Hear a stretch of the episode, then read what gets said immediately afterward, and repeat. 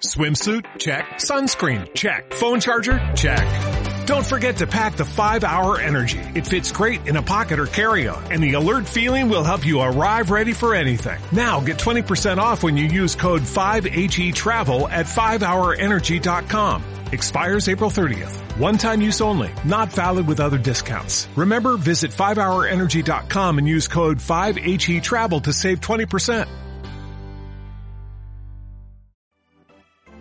Bienvenidos al podcast del Dr. Ventas. Aquí compartiremos contigo muchos tips, recomendaciones e ideas para que mejores tus ventas. Visítanos en www.doctor-medioventas.com.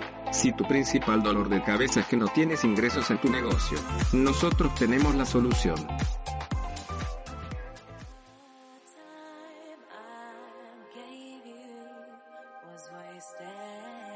Tenemos la fortuna de que en la mayoría de las veces que ofrecemos alguna capacitación abierta, es decir, algún taller, algún curso, alguna conferencia, una vez que terminamos, nos encontramos con personas que les agrada lo que compartimos y nos solicitan servicios para aterrizar lo que compartimos con ellos.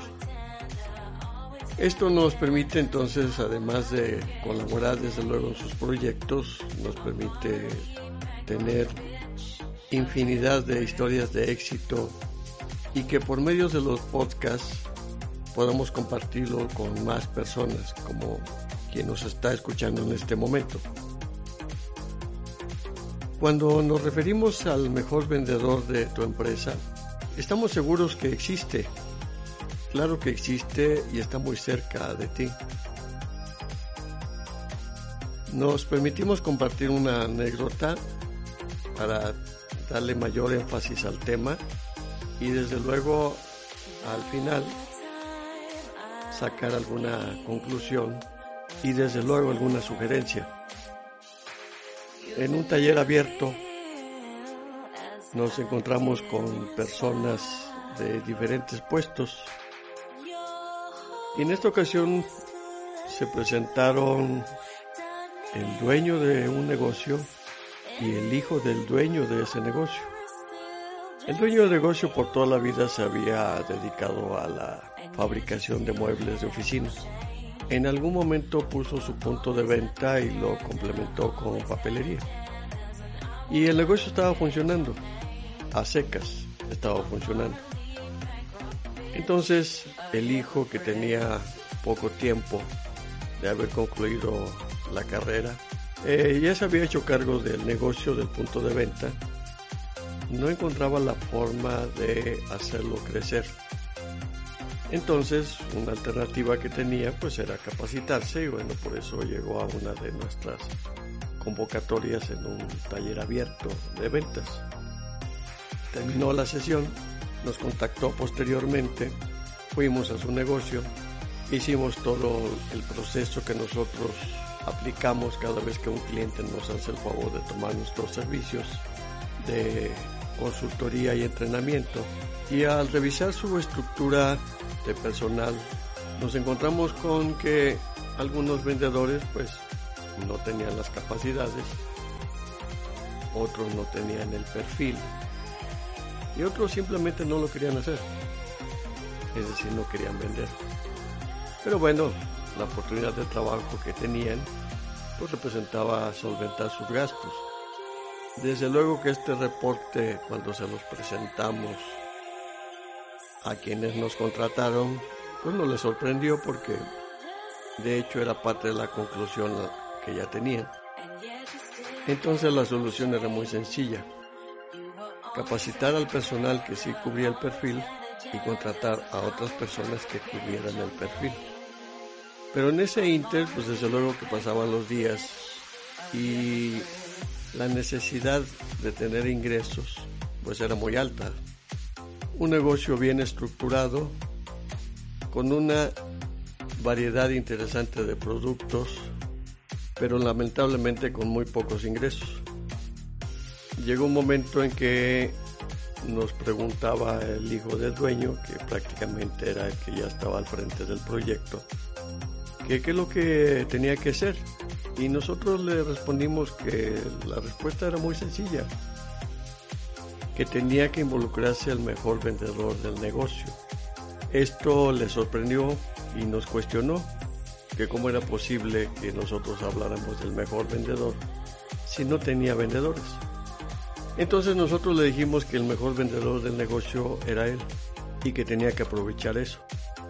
Desde luego que no aceptó en primer momento nuestro argumento, pero finalmente lo hicimos reflexionar. Y le dijimos, a ver, vamos a revisar las licitaciones que haces. En una semana, ¿cuántas licitaciones atiendes? La respuesta fue que eran cinco. Y de esas licitaciones, ¿cuántas se adjudican a tu negocio? Y nos respondió que una. Entonces le dije, bueno, vamos a hacer un ejercicio muy simple. Esa adjudicación, ¿cuánto representa para ti en ingresos para tu negocio? Y nos respondió que era cerca del 70%. Nosotros le cuestionamos cuál es la razón por la que las otras cuatro licitaciones no se te adjudican. Nos digo que los vendedores no estaban atentos a las fechas, a las formas, a los requisitos y que por eso solamente tenía el 20% de efectividad. Una vez que concluyó esto le dijimos, mira, el problema es muy complicado y la solución es muy sencilla. Tienes que hacerte cargo de las licitaciones tú. Vamos a suponer que de cada cinco, en vez de una licitación, te quedes con dos. ¿Cuánto representa para ti en este momento del total de tus ventas? Y la respuesta le sorprendió a él también. Nos dijo, bueno, si una licitación es el 70%, dos licitaciones serían el 140% de mis ingresos. Entonces le respondimos, ahí está la respuesta. El primer objetivo va a ser cerrar dos licitaciones. El segundo objetivo va a ser cerrar tres licitaciones. Es decir, cerrando tres licitaciones tendrías el 210% de tus ingresos actuales. ¿Te interesa? Obviamente que la respuesta fue que sí. Desde luego esta fue una estrategia inmediata, pero que a la postre se convirtió en uno de los principales ingresos que tenía este negocio. Además de que en el camino se fue contratando personal, se fue capacitando, se fue entrenando y entonces el negocio a la vuelta de seis meses tenía ingresos cuatro veces más de lo que tenía originalmente cuando nosotros llegamos. ¿Por qué de este relato? Tenemos un dicho que dice que cuando el problema es muy grave, la solución es muy simple.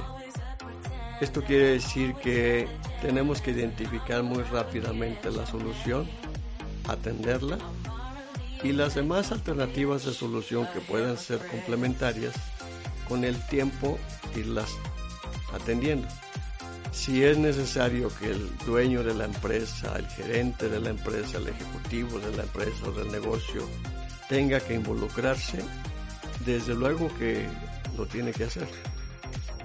Porque además tiene un doble beneficio. Aumenta los ingresos y pone el ejemplo para su equipo. Un equipo siempre sigue al líder pero lo sigue una vez que identifica su forma de actuar, no solamente de pensar y no solamente de ordenar. El mensaje es muy claro. Ojalá y a muchos les sea de utilidad. Gracias.